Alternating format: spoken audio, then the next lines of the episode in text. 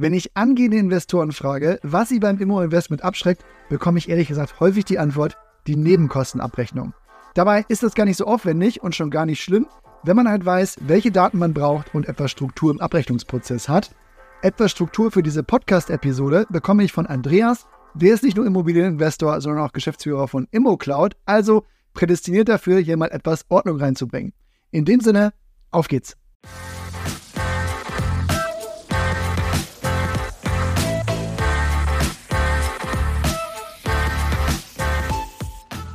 Hi Andreas, als Vermieter einer Immobilie erhält man von seinen Mietern ja praktisch die Warmmiete.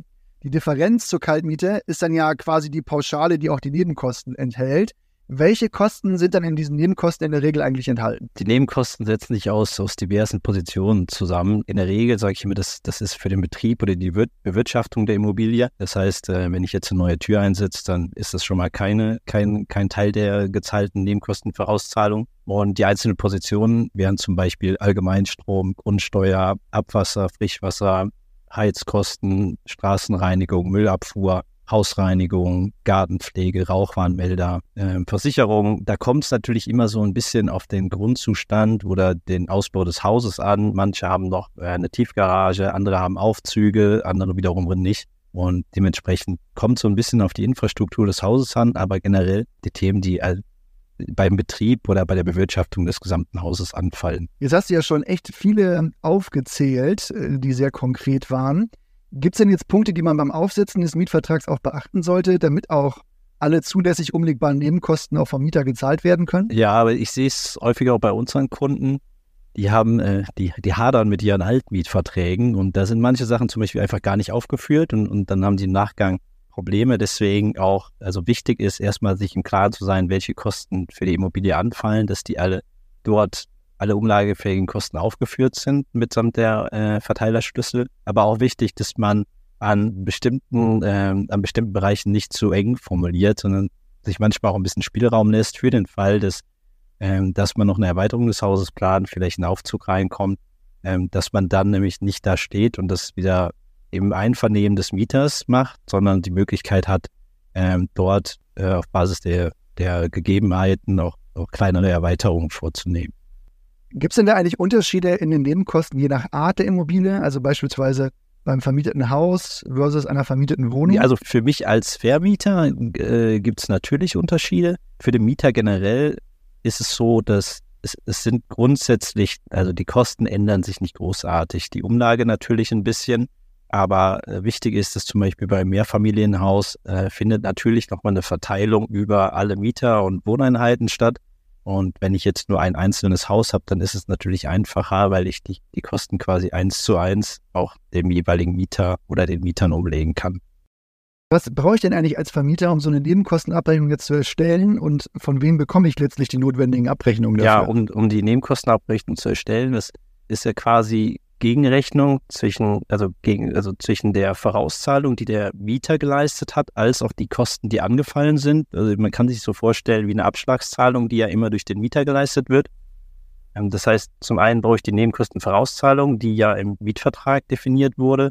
Und der anderen Seite brauche ich halt alle Kostenpositionen, die ich quasi dagegen buche. Und die Abrechnung kommen meist von der Gemeinde, von den Stadtwerken, von den Abrechnungsdienstleistern, zum Beispiel Heizkosten, Brunata, Techem und Co so dass ich quasi eine Übersicht über äh, die eingezahlten Beträge des Mieters habe und alle umlagefähigen Nebenkosten, so dass ich die quasi dann wiederum im Nachgang auf die, auf die Mieter verteilen kann. Äh, wichtig ist natürlich auch, der Mieter kann Einsicht nehmen in die Belege. Das heißt, es ist für mich als Vermieter schon wichtig, auch die zugehörigen Belege zum Beispiel von den Stadtwerken oder von meinem Abrechnungsdienstleister zu haben und bei Bedarf äh, diese dem, dem Mieter auch wieder bereitzustellen.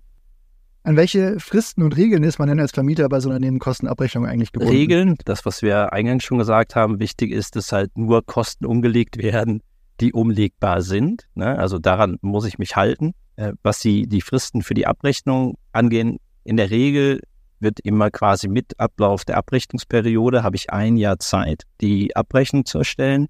Das heißt, wenn ich Nebenkostenabrechnung vom 1.1. bis zum 31.12. zum Beispiel 2021 erstellen würde, dann müsste ich bis Ende 2022 die Nebenkostenabrechnung erstellt haben und dem Mieter vorlegen, sodass er quasi über die entsprechend über das Guthaben oder die Nachzahlung informiert wird.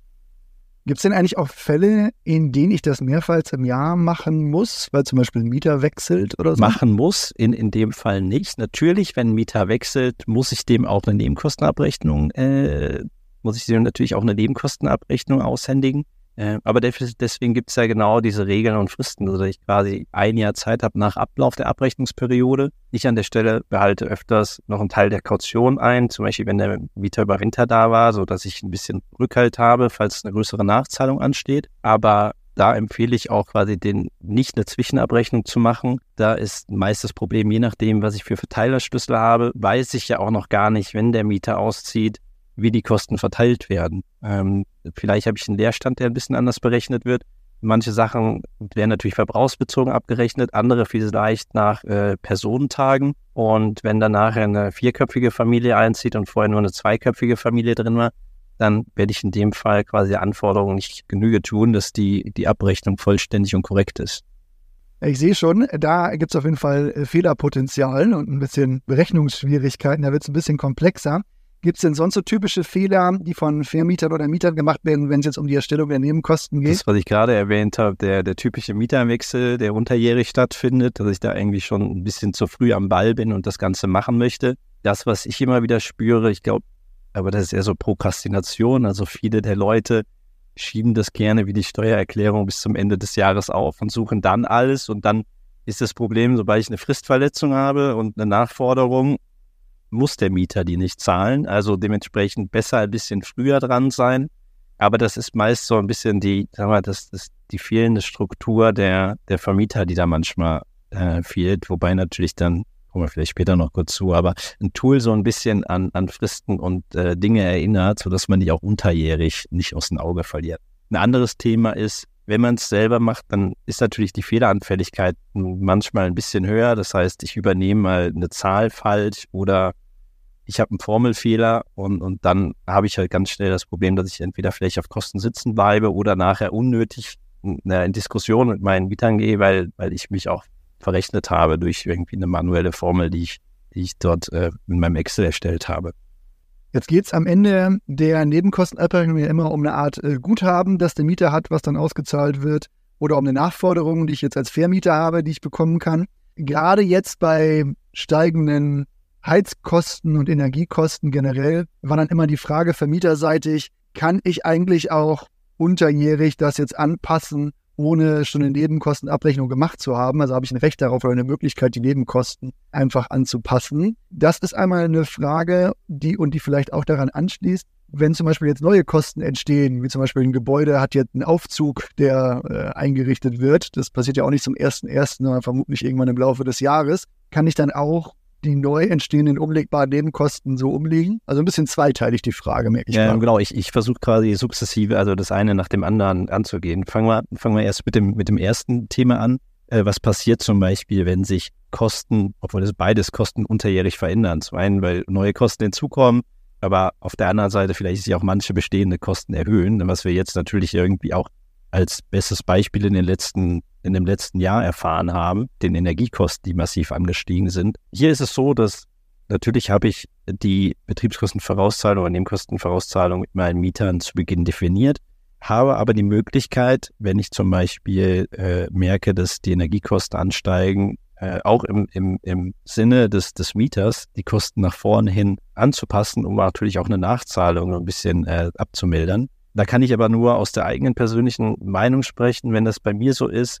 Ich habe manche Mieter, die sind sehr akkurat und die haben Angst und überweisen einfach selber mehr. Das ist fast ein Großteil meiner Mieter. Wenn dem aber nicht so ist und ich mache eine Betriebskostenabrechnung, merke, dass die Nachzahlung zu hoch ist oder ich merke einfach, dass Kosten einfach um 200, 300 Prozent irgendwie unterjährig angestiegen sind, dann setze ich ein Schreiben auf und lege das alles nieder, äh, weil es auch ein Interesse des Mieters ist, der natürlich nachher die Nachzahlung sonst auch zahlen muss.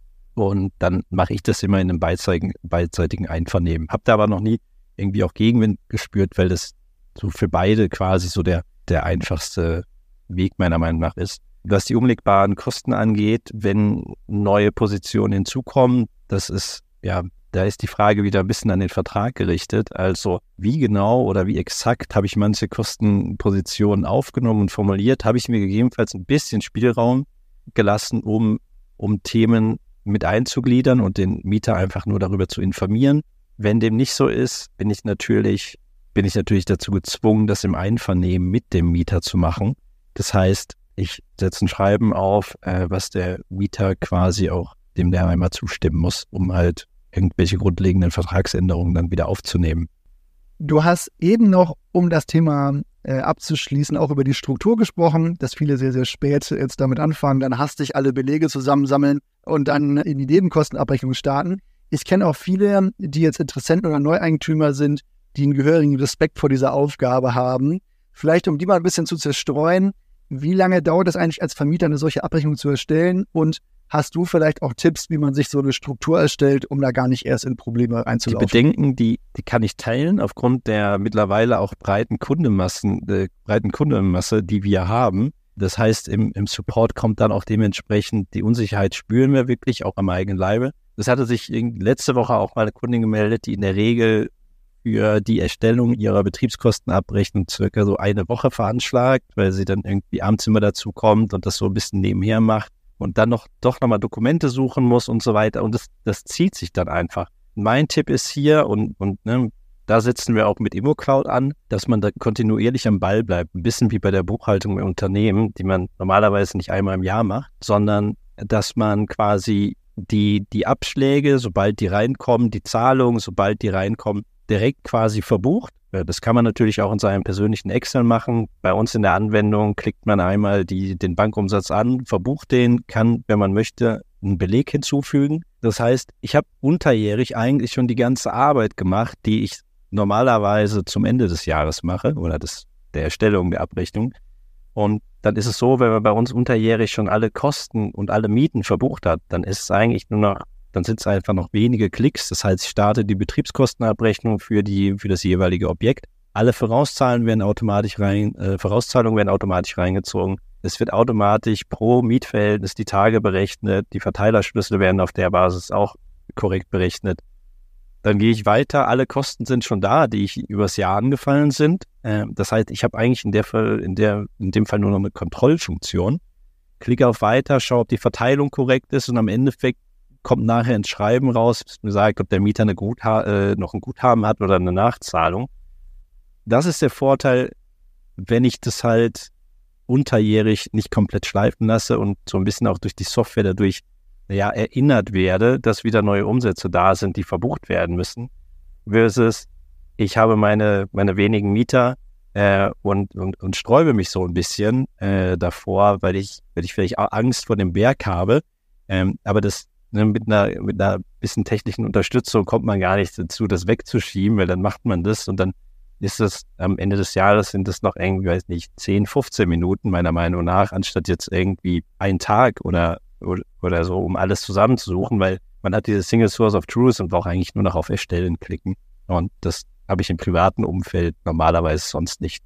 Dann, Andreas, nehme ich die 10, 15 Minuten gerne mit und halte mich daran fest, wenn ich das nächste Mal mir von den äh, Nebenkostenabrechnungen graut. Vielen Dank, dass du Zeit hattest, hier ein paar Insights zu teilen. Danke dir, dass du dabei warst. Kommen wir zu den Urbio Takeaways. Die Nebenkosten, die bestehen aus verschiedenen Positionen, die für den Betrieb und die Bewirtschaftung der Immobilie anfallen. Wichtig ist hier, dass man alle umlagefähigen Kosten im Mietvertrag auch aufführt und den auch vage genug hält, dass auch neue Kosten darunter fallen können. Also nicht zu eng formulieren, um Raum für Erweiterungen zu lassen. Wichtige Punkte sind vor allem, dass man Struktur in der Abrechnung hat, also Belege griffbereit haben, wenn man die Abrechnung macht und dabei auch besonders die Fristen im Auge behalten, besonders wenn man am Ende Nachforderungen geltend machen möchte. Besonders aufwendig ist die Abrechnung dann nicht. Hier gibt es Excel-Vorlagen oder wer es noch etwas integrierter haben möchte, der findet Lösungen dazu auch auf der ImmoCloud-Plattform von Andreas. Also gerne mal kostenlos ausprobieren. Den Link, den findet ihr in den Show Notes. Das war's aber für heute. Wir hören uns bald wieder. Mach es gut. Bis bald. Ciao.